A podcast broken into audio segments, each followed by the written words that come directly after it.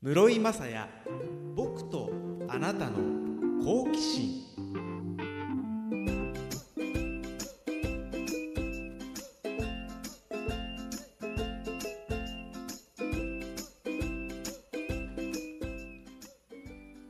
アニョハセヨハイサイ。韓国プロ野球の伝えて室井雅也です。室井雅也僕とあなたの好奇心。この番組は図書出版論争者の提供で沖縄市の FM 講座 76.1MHz から生放送でお届けしています。YouTube ライブアーカイブツイキャスでも動画付きでお楽しみください。番組冒頭に告知があります。今月出しました僕の長所アドバイザーにバスマップ沖縄の八田貝悟さんが携わってくださっているこの沖縄の路線バスお出かけガイドブック。この本をですね1名様にプレゼントします。はい、えー条件があります。沖縄市近くこの FM 小座に近くてこの放送の間に僕が届けに行ける範囲の方に限ります。あの取りに来なくていいです。僕がお届けに参ります。ねえそんな方いるんですかね。あのいないの承知で言ってるんですけどあのもしこれを聞いてるとか、まあえーツイキャスなどでご覧になられてて本欲しいっていう方は FM 講座のメールアドレスの方までメールをいただければと思います。メールアドレスは数字で761アットマーク FM 講座 .jp 761アットマーク FMKOZA.jp です。まああのいらっしゃらない前提でね考えてるんでちゃんと抑えの企画も考えてますよ。はい。あのなんで今日まあ本ができたからプレゼントなんですけどもお届けしようかなと思ったかっていうと今週のメッセージテーマ「お届け宅配の好奇心」なんですね。でまたねあのいつもだと番組の最後に来週のメッセージテーマはって言うんですけど先週はねあのペットボトルの蓋を重ねるのに白熱しすぎましてそれを言い忘れて番組が終わるというね。形になってで急いでホームページの方に来週のメッセージテーマって書いたんですね。でなんでメッセージテーマがお届け宅配の好奇心かっていうとちょっと今日ゲストにお越しいただこうと思った方が方にちなんだテーマなんですけどもまあそのゲストの方今日じゃなく後日出ていただくことになったのでじゃあなんだ？お届け宅配。うん。僕が行こうというね塩梅でございます。いないと思いますよ。いないと思います。あのこんな夜10時に突然人に訪ねてこられても困ると思いますけど一応もう一回言いますね。沖縄の路線バスお出かけガイドブック買うと1600円プラス税なので1700円ちょっとするこの一冊が欲しいという人転売しない人メールでご連絡ください。数字で761アットマーク FM 講座 .jp です。いただけた場合はもう今からスタジオを飛び出してもうどんな手段を使ってでもあのうるま市ぐらいまで行きます。本当かな。けどあのなんなら別に放送やって戻んなくてもいいんですもんね。ずっと喋りながら届けて届けてる道中でまた来週でもいいんですよ。なので欲しいという方あのなので美月さんあのメールのアドレスちょっとチェックしててメールのアドレスじゃないメールチェックしててくださいね。お願いします。でこの番組それからもう一つ告知もしておきましょう。先週最後の方にちょろっと言いましたけれどもこの番組ポッドキャストでも聞けるんですよ。はい。まあ、僕自身ポッドキャストを全く利用してないのであまりおすすめ具合はわからないんですけども。多分一度登録をしていけばどんどん更新されたものが入ってくるという部分では便利なんですよね。Spotify とか Google ポッドキャストとか Amazon Music とかで室井雅也とか多分検索していただくと出ると思います。よろしかったらそちらの方でもご確認ください。ツイキャスでご参加くださいました埼玉の郷さん。宅配の Amazon プライム会員なのでどれだけ早く届くか毎日楽しみでして午前中に注文して夕方届いた時はマジで驚きました。はあすごいですね。あの僕関東住んでて千葉とかにでっかいアマゾンの物流倉庫みたいのありますよね。なんかテレビでドキュメントを見たらそこにもう注文したものが分かったら機械的に説明が機械的って言ったらすごい感じになりますけどあのマシンが動いてって勝手にこうガサガサってカゴの中入れてって発注するみたいな仕組みですよね。全部がそれで送られてるのか分かりませんけど。なのでねすんごいちっちゃいものなのにでっかい段ボールで来たりとか。なんかその辺がねあのアマゾンっぽいなと思いますけど。僕個人のおすすめはヨドバシカメラですけどね。すごいですよ。あの物の大きさによって梱包の大きさがぴったりもうジャストサイズになってて。しかもあの梱包してあるテープの一番端っこが剥がしやすいように半分折ってあるんです。つまり粘着してない部分が重なってるってこと。綺麗に剥がせるしね。あれすごいですね。別にあの沖縄でも注文できると思うのでかなり広い範囲で送料無料だったと思いますよ、で今日もまた那覇の方からバスで来たんですけど、まあ、大体この小座まで来るのにこの時間夜の時間早く来れるのは23番とかね。本数少ないんですけど331番とか。777番とか。がすごくね都合いいんですけど。今日は23番に乗ってきたら僕の斜め右前。僕はいつも一番正面から見たら右だから、えーと、バス乗った状態から見ると左の一番後ろに座ってるんですけど僕の右斜め前のね男性がねすっごいヘッドホンから音漏れしてるんですよね。で音漏れしてるんですけどあのバスの中ってバーンって走行音もあるしあとは車内アナウンスもあるんで完全には曲は聞こえてこないんですだけどたまにこう停留所に止まってで車内アナウンスもない時になると曲が聞こえてくるんですね。なんかねほぼイントロドンみたいな感じで。ああ多分今のなんか大塚愛さんのさくらんぼに違いないと思うんですよね。でけどバーンって走り出しちゃうからまた聞こえなくなって。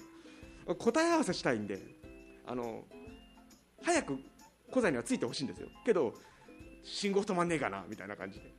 で信号止まってるとねちょうどいいタイミングで車内アナウンスとかってきて聞こえなくなるんですけど。で聞こえなくなった時にまた「ラララララああやっぱそうだった当てた」みたいな感じで。あのブチギリでその彼の音漏れの曲をね聴くっていう時間を今日過ごしてきましたね。その次の曲はね多分ね曲のタイトル分かんなかったんですけど声。だ声が聞こえるぐらい音漏れしてたってことなんですけど。多分ねあれ倖田來未さんの声なんですだからなんか最新ヒットを聞いてるというよりも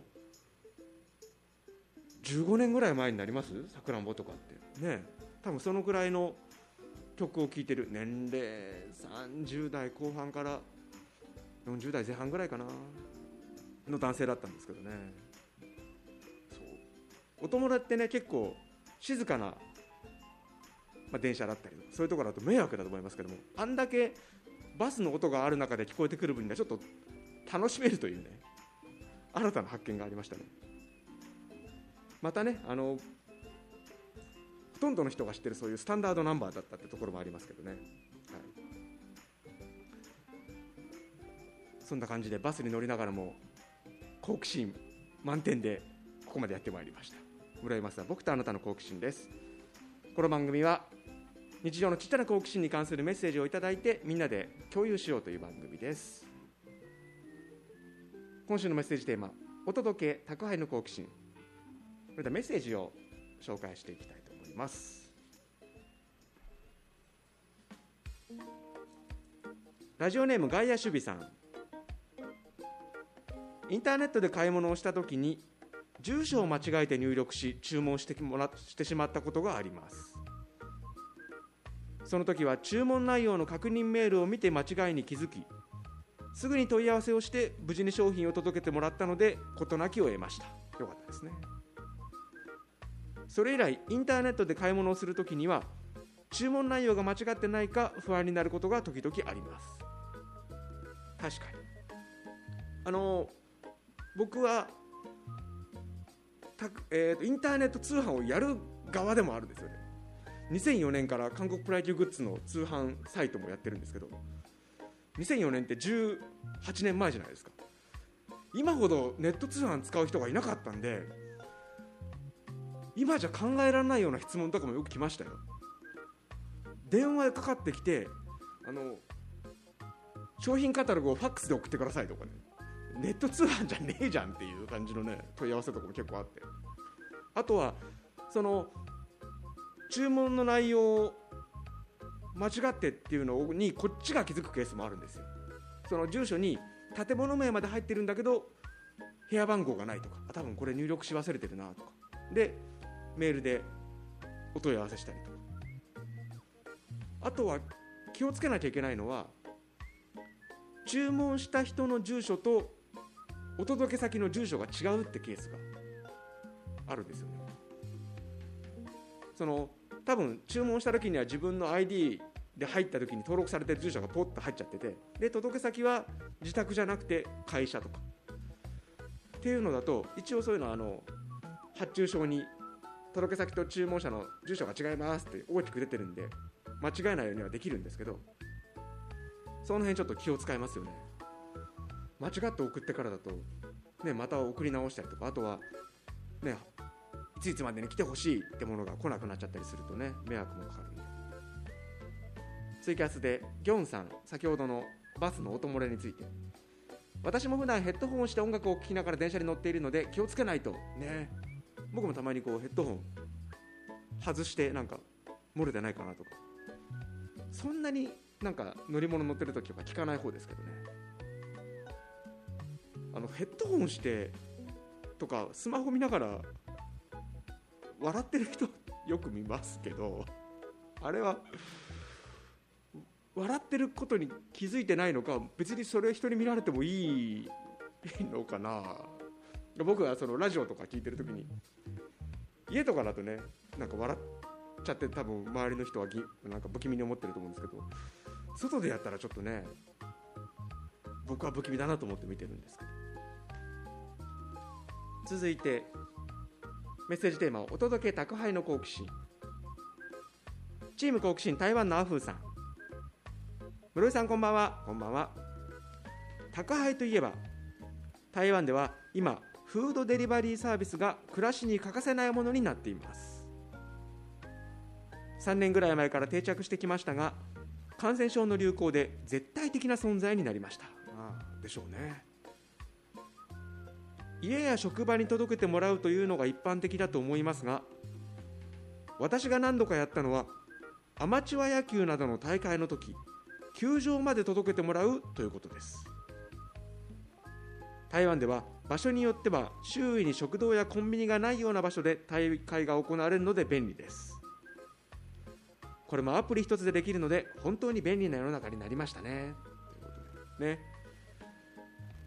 そのデリバリーサービスが始まった頃とか家じゃないところに届けてもらうのってすごいって思いましたよね。代表的なことだとお花見とかバーベキューとか沖縄だったらビーチパーティーとかそういうところに届けてもらう。手ぶらでいいんじゃん。出来たてだよっていうね。ねメッセージテーマお届け宅配の好奇心なんですけど僕はウーバーイーツとかそういうの一回も利用したことないんですよね。うん。別に何も嫌ってるわけでもないんですけども。ミキサーの正規さんは利用したことあります？ないですか？だから多分利用する人はものすごく利用するし縁がない人とか別にその必要がないなって人は使わないっていう二極化してる感じがしますよね。で去年夏に東京オリンピックあったじゃないですか。あの時って選手の人たちほとんどが選手村に入ったんですけど野球に関しては侍ジャパンみんなプロじゃないですか。プロでちょっと選手村っていうのも窮屈だからっていうこともあるんでしょうけど試合が行われた横浜スタジアムの近くにの、まあ、高級ホテルに選手たち泊まってたんですね。ただもう去年の夏といったら、ね、感染症の拡大予防のため真っ盛りの季節じゃないですか。だからみんな部屋から出ちゃいけないんですよ。高級ホテルにいるとはいえ。で何で楽しんでたかっていうとウーバーイーツとかでなんかデリバリー頼んでたみたいですね。LINE で一番若手の選手が注文を取るらしいんです。なんかそのグループで。でその部屋のところにまとまって届いてなんか取りに来るのかな分けるのかななんかそういうようなことをやってたっていう話を聞きましたけどね。だそういう時は絶対いいですよね。出られない。だけどお気に入りの品を食べたい飲みたいとかね。でやっぱりこれだけデリバリーサービスが普及しているとこのデリバリーサービスに関するランキングとかねありましたよ。フードデリバリー情報サイトおいしいデリバリーが調査した今までウーバーイーツを利用した中で一番注文してよかったレストランはどこというアンケートがねありました。ちょっとデータが古くて去年の4月なんですけどもなので今以上にさっきの侍ジャパンの面々みたいに利用する方が多かった時期じゃないかと思います。なのであの個人商店とかだとねだいぶ数がばらけてしまうのでチェーン店に限って一番注文してよかったレストランのランキングというものがありました。これね、まあ、妥当な感じですよ。そうだろうなって感じ。ウーバーイーツを利用した中で一番注目注文してよかったレストラン1位、まあ、レストランというかチェーン店。マクドナルド。でしょうね。なんかイメージできますよね。ファミリーとかで。でまあ選ぶ時も結構味も想像つくし分かりますね。で2位2位はこれやっぱり侍ジャパンのメンバーと一緒ですね。スターバックスコーヒー。ただ結構1位と2位の ,2 位のラン点数の差が大きくて圧倒的にマクドナルドが高いですね。埼玉の郷さん。マクドナルドは自社の宅配もありますね。ねありますよね。今でもいくら以上からとかですよね多分ね。あとは手数料とかいるんですか？ね。ちょっと詳しくないんで教えてください。そして3位ガスト。うん。リーズナブルな感じで。なるほどって感じですよね。そして4位以降もまあもうあのチェーンのファストフード店の名前をずらっと言っていけばほぼ当たるって感じで4位ケンタッキーフライドチキン5位モスバーガー6位ローソン7位すき家8位もっともっとホットモット9位伝説のスタ丼屋10位スシローという順でした。ね。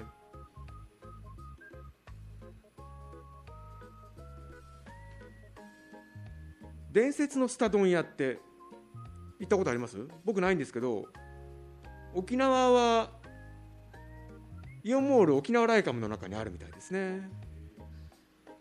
でね11位から20位見ると11位同率と13位がね沖縄にないチェーンでした。どこだと思います、まあ、ないのをどこだと思いますっていうのも難しいですけどね。11位餃子の王将。餃子の王将って沖縄ないんですね。それからクリスピーチキントマト。でデニーズ。デニーズって沖縄ない？確かにジョイフルはあるなおもろ町にとか思いましたけど。というような順で並んでいます。埼玉の郷さんサイゼリア？そう沖縄でサイゼリアないって僕この間なんかの誰かのツイートで見ましたけどね。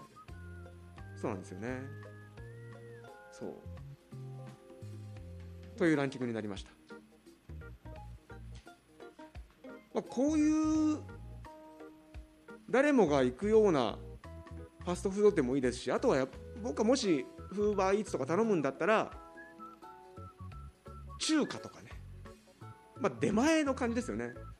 出前感とかもありますけどなんかそんな感じで頼みたくなるのかなと思います。で、まあ、今日のメッセージテーマそのお届けと宅配の好奇心。もともとゲストの方にちなんだテーマだったけども後日ご登場いただくということでこのテーマになったんですけどせっかくなんであの僕もちょっとあの宅配を体験しようかなと思いましてこれからあの宅配をします。とね事前に今日番組の放送前に今ミキサーやってくださってる正規さんとあとはスタッフの美月さんに僕にコンビニで買ってきてもらいたいものを聞きました。正規さん炭酸電池2本以上。多分必要なんでしょうね。この放送中に切れたら困るということでしょうか。分かんないですけど。それから美月さんケーキ。いいですね。クリスマス目前。なければ肉まん。これ代用になってないでしょこれ。ケーキとかケケーキ食べたいな。なかったら肉まんでいいやって言わないですよね。ということなんで、あのー、これから近くのセブンイレブンさんに行って、あのー、お買い物をしてきます。あのこの FM 小座の近隣の地理にあまり明るくないという方はぜひあの Google マップを開いていただいて FM 小座。でパークアベニューという道を出て331号線に出たところを信号を渡って右に曲がるとセブンイレブンがあります。でそれを ちょっと今なんで笑ったかというと追加して行さんがコンビニで買ってくるのかお使いじゃんってね。初めてのお使いです。生放送中の。ということであのセブンイレブンに買ってくるんであの僕は僕に自身に GPS 機能はついてませんけどもあ多分この辺歩いてるんだなとかちょっとイメージをねしていただければと思います。なので、えー、これからスタジオを開けますが放送は生放送続きます。でこの番組を以前からお聞きになってる方とかご覧くださってる方はご存知だと思いますけども以前僕はの生放送中にバスに乗ろうとして財布を忘れて出かけるということをしたことがありまして今日は絶対に財布を忘れないというね。も うもうまさにそれ初めてのお使いですよね。基本だっていう。あの財布のみならずもうリュックも全部背負ってフル装備でなんならそのまま帰っちゃうぐらいのつもりでスタジオから離れたいと思います。なので、えー、お買い物に行ってきます。はい。なのでちょっと一貫一貫だって一旦スタジオ開けます。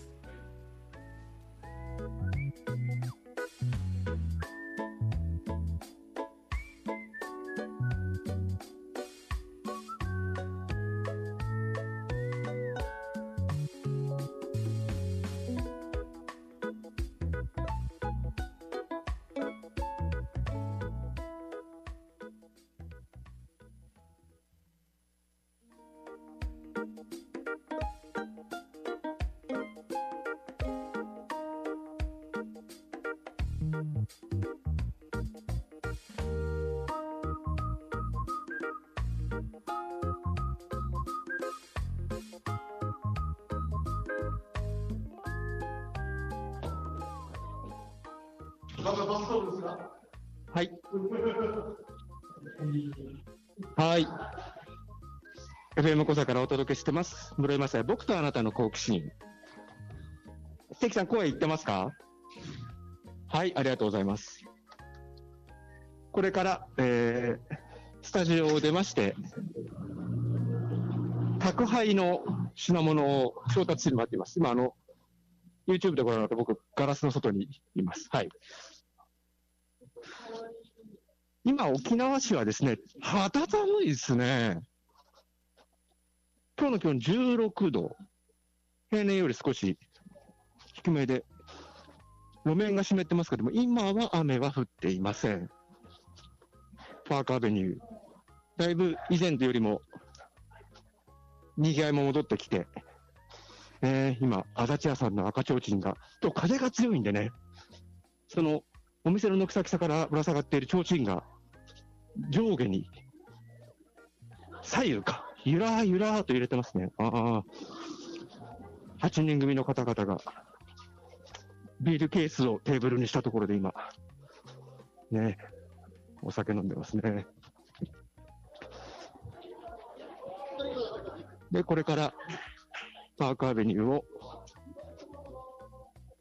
直進して、国道331号線の方に向かっていきます。で、今なんでスタジオ離れてるかというと、今日のメッセージテーマ、お届け宅配の好奇心ということで、FM 講座のスタッフでパーソナリティで今日ミキサーをやってくれてる正規さんからのご注文、炭酸デッチ2本、そしてスタッフの美月さんのご注文、ケーキ、なければ肉まん、これなければ肉まん、沖縄のコンビニって肉まん売ってるんですかね？僕それも知らないので、ちょっと楽しみですね。あの、なんなら、チルドの肉まん買ってって、あれ ?FM コ、FM コザって電子レンジあったかな？ね電子レンジ温める前にあのちゃんとちょっと水をかけてからね、ラップをふんわりぴっちりかけないでやるっていうのが、チルドの肉まんを美味しく食べるコツですけど。はい。さあ、パークアベニューのアーケードが終わりを迎えまして、国道331号線にやってまいりました。この時間、いつも那覇方面からうるま市方面に向かう車が結構並んでるんですよね。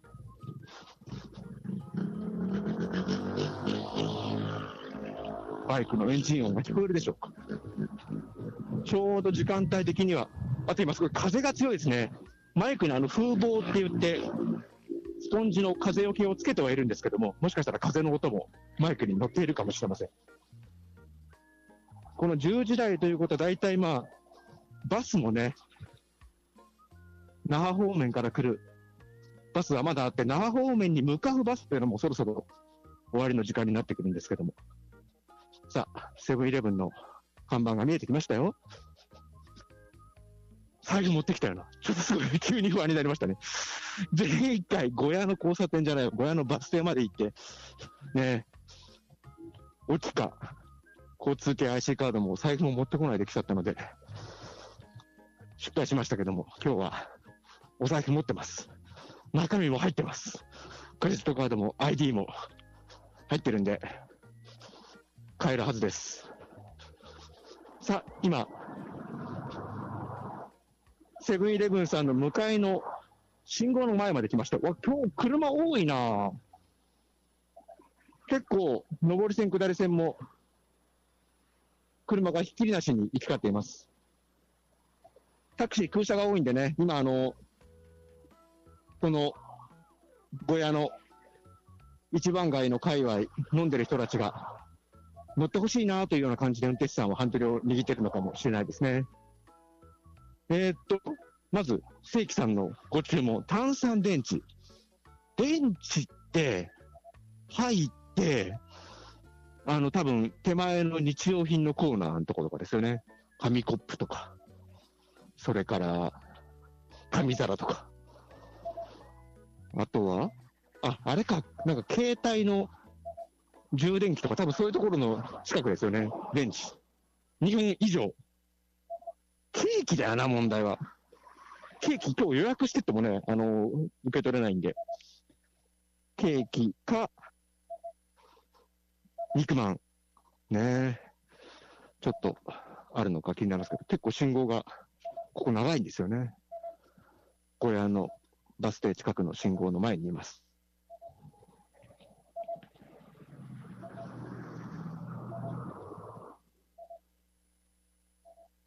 今日本当に風が強くて、だけど、気温低い割にあまり寒さは感じない。僕は結構今日は厚着だからか、パーカーを着てるからですかね。さあ、信号が青になりました。渡りましょう。さあお買い物しますよ。リュック背負ってるんでね、あの、レジ袋はもらえません。何の宣言なんだっていう感じですけど。はい、さあ、セブンイレブンさん、店先には、おでんという上りがはためいています。販売中。今日はおでんは買いません。買うのは炭酸電池とケーキです。さあ、お店の中に、今、入りました。自動ドア開きます。ちょっと声を小さめにしますが。えー、っと、乾電池。かコンビニで乾電池買ったことないな、そういえば。いつもどこで、電気屋さんとかで、あの、うまいですよね、電気屋さんって。電池コーナーじゃなくて、なんか電池が必要な横の隣に電池を、あったあった。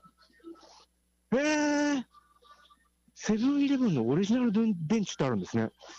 電池ね、パナソニックとセブンイレブンオリジナルのやつがあって、結構ね、あの、セブンイレブンオリジナルのやつはこの白地に黒ですごくモノトーンな感じで、いいですね。へえ、知らなかった。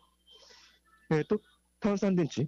ここで単4電池とか買うと、あの、初めてのお使いっぽくてなんか、ね、ですけど、炭酸電池2本以上、4本パックがありました。えー、328円、税込み360.80円。じゃこれですね。で、あとは、ケーキ。ケーキ。セブンイレブンの店内は今、クリスマスソングが流れています。ね。ケーキ。お、すごいな。カモン、クリスマス。キングプリンスのバナーが貼ってありますね。お菓子コーナー。ケーキ。ミルク、ミルミルクレープのね、一切れサイズ、税抜き278円はありますけど、ケーキはないな。ケーキかなと思ってみたら、あの、木綿厚揚げでしたね。ただ三角形なだけですね、これね。あおすげえ、おでんの具こんな売ってんだ。こんにゃく、白滝。へえ。え、なんでこんな、おなんでこれおでんこんな売ってんの？すごい。おでんの具が、豚軟骨とか牛すじ、牛すじ串とかパックになってて、でね、大根とか白滝とかこんにゃくは、あの、豆腐とか入ってるやつのもっと縦長な感じ？水が一緒に入って、へえ、ご自宅で簡単に作れる、おでんつゆ、薬味各種、秘伝レシピ、無料サービスさせていただきます。おー。今日これ買うんじゃないですよね。違うんですよね。ケーキだよな。おでんじゃねえんだよな。あ、肉まんあった。あす、す、すごい。肉まん売ってるんですね。じゃあ肉まんちょっと、レジの近く見に行きます。今、雑誌コーナーの方からぐるっと回り込んで。肉まん。肉まん。えーっと、ふんわりゴロッと肉まんと、ふわもちとろーりピザマン。ふわふわ濃厚ごまあんまん。これはやっぱり肉まんですよね。あーちょっとこれ、関さんの分も買ってこうかな。肉まんとピザまんとごまあんまん1個ずつ買って3人で食べようかな。乾電池と一緒に。じゃあ、ちょっとレジ並びます。よいしょ。おっとっとっと。今、こちらでお待ちくださいという足のマークの前で立っています。あ、おでんも売ってますね。すごいな。なんか、コンビニは、コンビニ初めて来た人みたいなリアクションになったんですけど、いいかにそんなに気にせず、自分の買いたいもの以外は見てないってことが分かりますね。あ新たな発見。へえ、すごいな。こんなに和菓子もいっぱい売ってることは知りませんでした。肉まんとあんまんと、とえっ、と、と、これと、肉まんとピザまんとあんまんを一つずつお願いします。はい。袋は、はい、お願いします。お支払い方法をお選びください。後手ね、794円です。じゃあ、現金で払いましょう。今、これ現金ね、自分で入れるんですよね。500円玉入れて、えーと、100円玉3枚、800円。4円があったけど、まあいいか。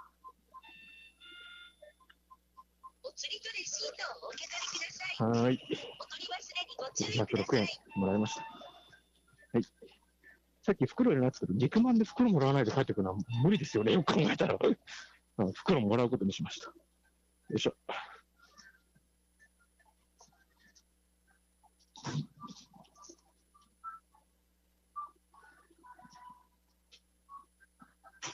はい。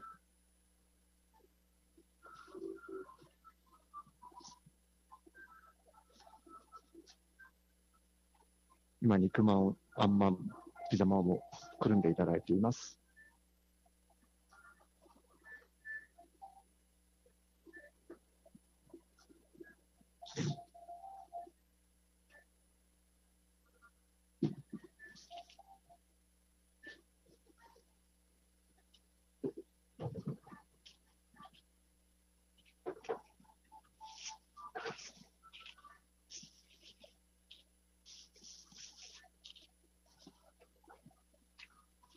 はい、ありがとうございます。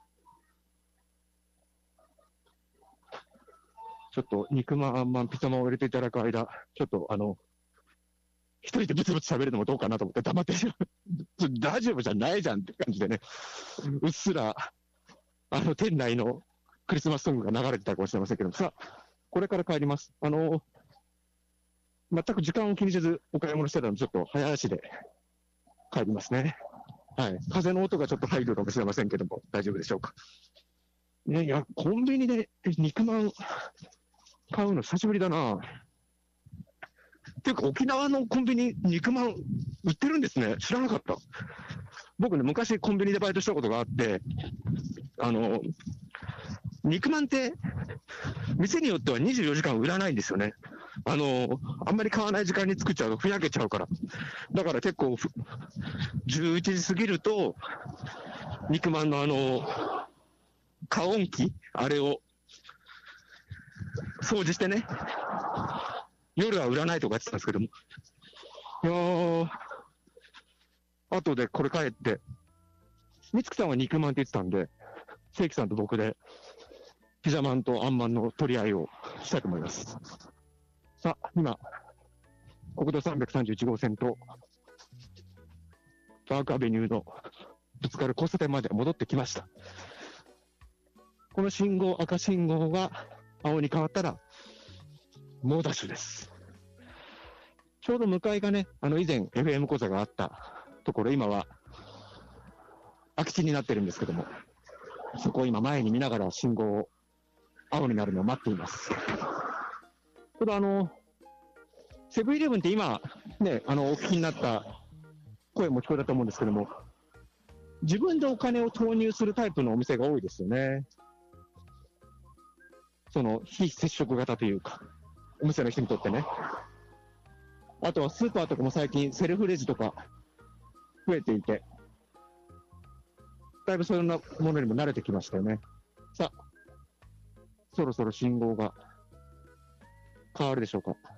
車道の方の信号が黄色に変わりました。赤に変わって、歩道が青に変わったので、走りますよ。はい。右手にコンビニのビニール袋、中には完全に3本と肉まん、あんまん、ピザまんが入った袋を持って今走っています。あの、あんまり風の音が入らないようにね、こう、手で押さえ、手で前を隠しながら、すごいなんか怪しい人の走り方をしてますけども、隣走ってるタクシーでいい勝負の今スピードで走ってます。あ、抜かれた。さあ。ね、あの、宅配はちゃんと温かいうちにね、肉まん、あんまん、ピザまんを届けないといけないとね。で同じ袋の中にこれ電池が入ってるんで、電池がちょっといい感じで温まってるっていうところがありますけども、まあ、問題はないでしょう。さあ、今、東宝石店さんの前まで来ました。もうすぐですね。さあ、もうちょっとで、お客様のもとに、肉まんと、あんまんと、ピザまんと、乾電池4本をお届けできますよ。はい。着きました。さあ、さあ、着きます。じゃあ、ここら辺で音を切り替えましょうかね。はい。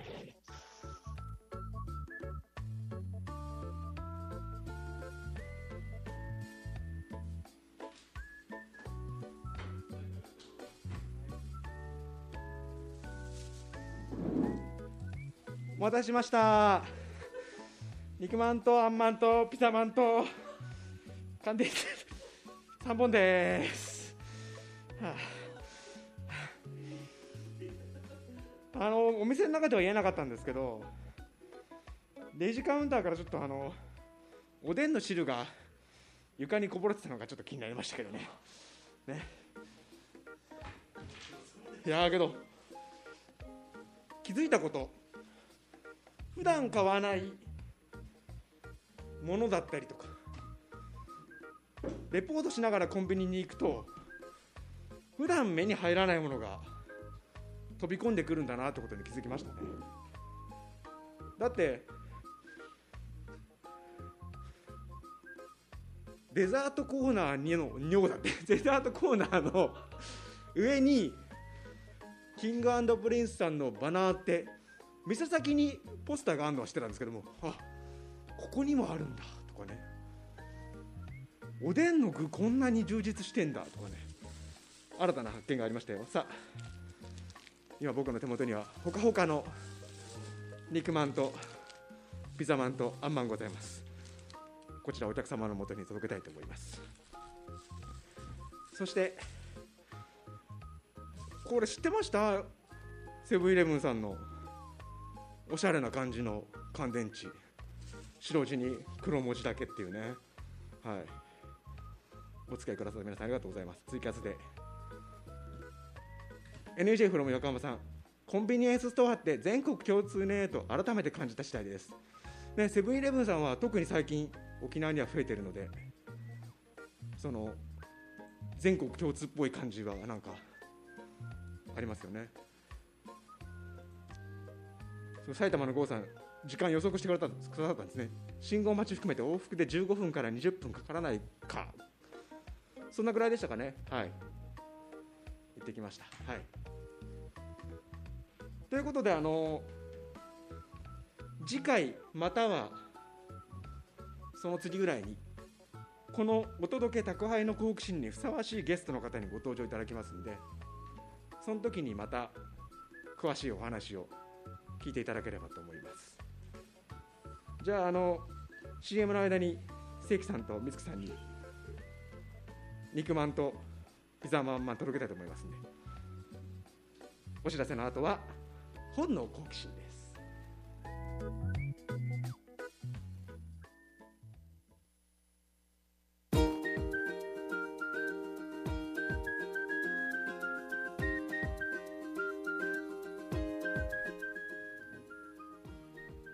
一冊の本があなたの好奇心をくすぐります。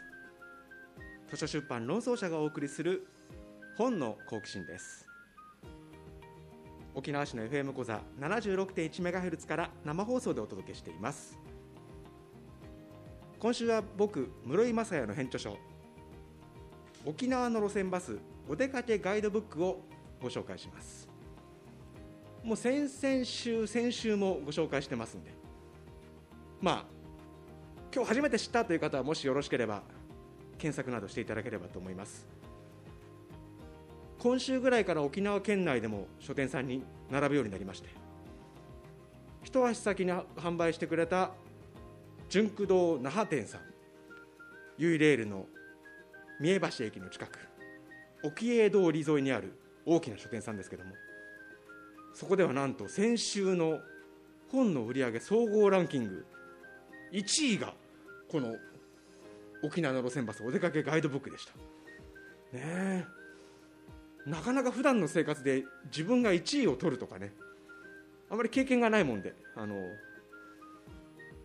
どう騒いで騒いでとか喜んでいいのかちょっと分かんないんですけどまあ引き続きねご興味持っていただけたらいいなというふうに思っています。僕室井雅也が編著者を務めバスマップ沖縄の矢田貝悟さんがアドバイザーの沖縄の路線バスお出かけガイドブックは図書出版論争者の発行で定価1600円プラス税で発売中です。書店さんの店頭やアマゾンなどのネット書店。図書出版論争者のホームページ論争商店からもお求めになれます。今週は沖縄の路線バスお出かけガイドブックをご紹介しました。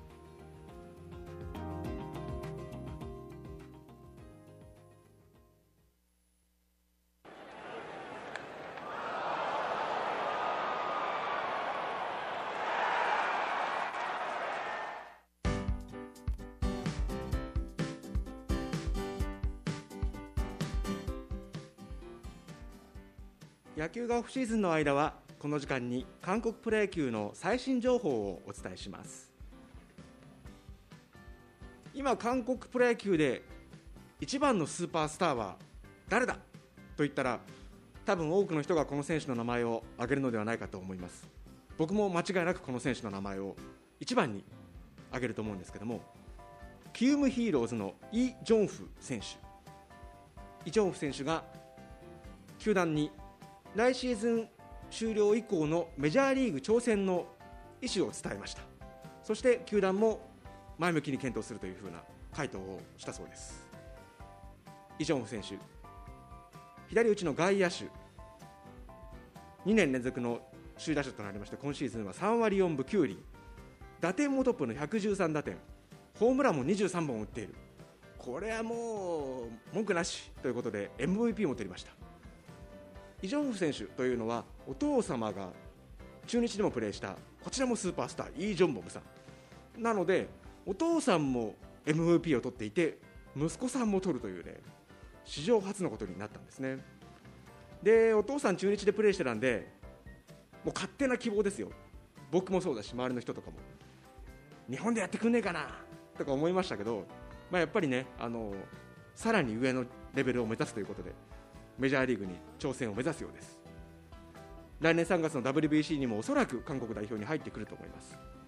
そこのね世界の高いレベルのピッチャーとの対決で刺激を受けてそこで活躍してメジャーリーグのチームの評価が上がってそして来シーズンオフにメジャーになんていうことがすごく現実的になってきたなというような感じですね。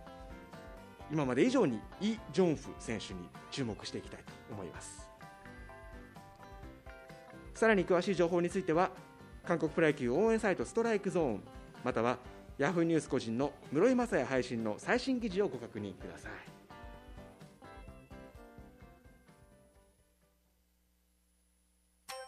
室井雅也僕とあなたの好奇心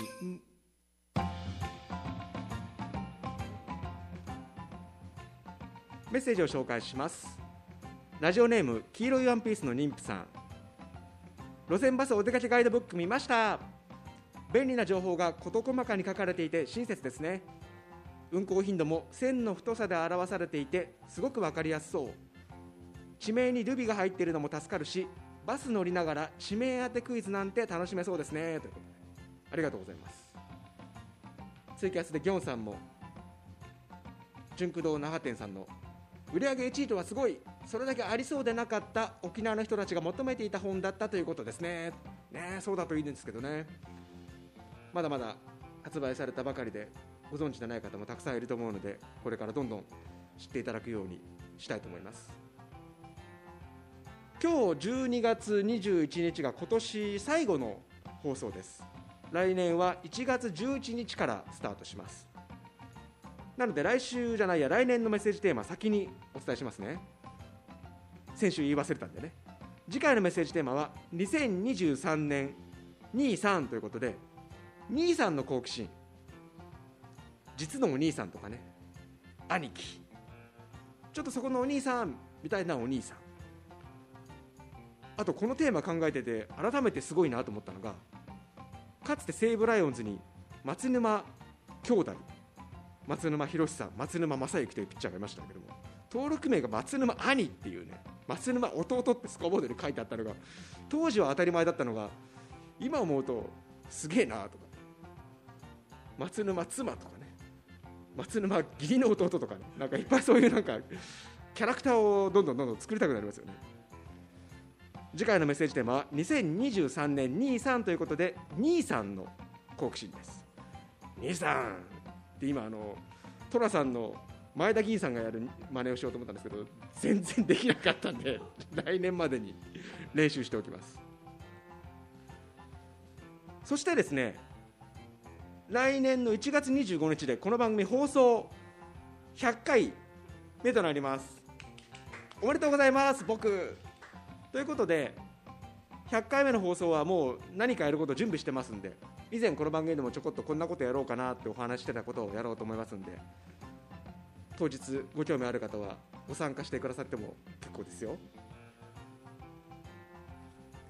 この後11時からは吉本沖縄の芸人さんが日替わりで登場する「トゥナイト5」水曜日はハイビスカスパーティーゆかさん千秋さんのお二人です。この後も FM 小座でお楽しみください。次回のメッセージテーマ23これ考えておきながらね僕は一人っ子なんですけどね。あでテーマこれですけどさっき言ったそのお届け物宅配に関するのにちなんだゲストの方もしこの日に電話だったりで出ていただけそうだったらテーマとは関係なくご登場いただこうと思います。この人のね話ね面白いと思うんですよ。あの何をされてる方かっていうと、まあ、文章を書いたりしてる方なんですけどちょっとねすごく興味があるんで。しかも沖縄市出身の方なんですよね。なんでねあの来年1回目もしくは2回目あたりにご登場いただきたいと思います。今年2022年もお付き合いありがとうございました。また来年もぜひ1月11日から放送を聞いてください。室井雅也僕とあなたの好奇心この時間のお相手は室井雅也でした。それではまた来年。